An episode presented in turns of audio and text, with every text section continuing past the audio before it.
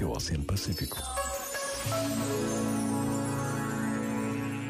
Viver em silêncio e solidão não é uma opção para todos. Mas ao longo da história, milhares de homens e mulheres seguiram a regra da vida de São Bruno, o padre que fundou a Ordem da Cartucha. Com mosteiros espalhados por todo o mundo, estas vidas de oração são presença de Deus no mundo de uma forma única, por muitos desconhecida. Hoje é dia de São Bruno. Os séculos passam, Deus permanece. Pensa nisto e boa noite. Este momento está disponível em podcast no site e na app da RFM.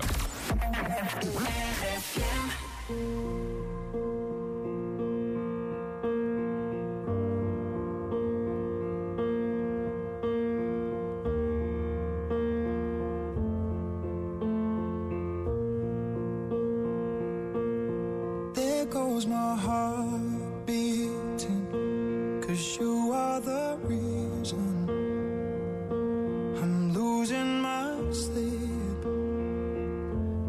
Please come back now.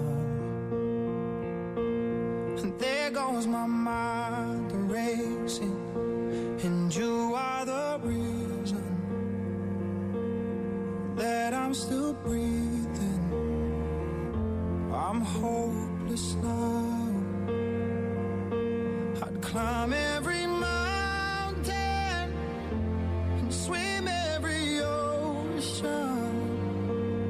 just to be with you and fix what I broke.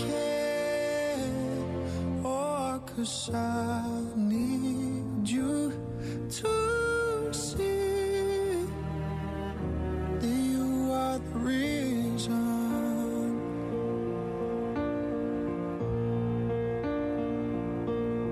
There goes my head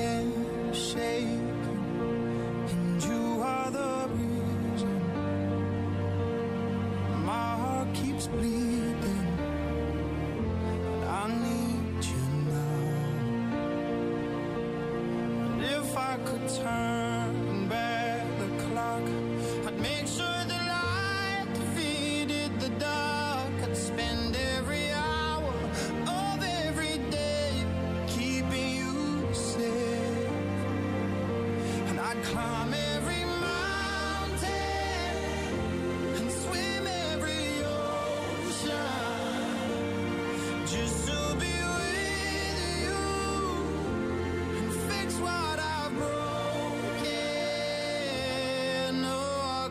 what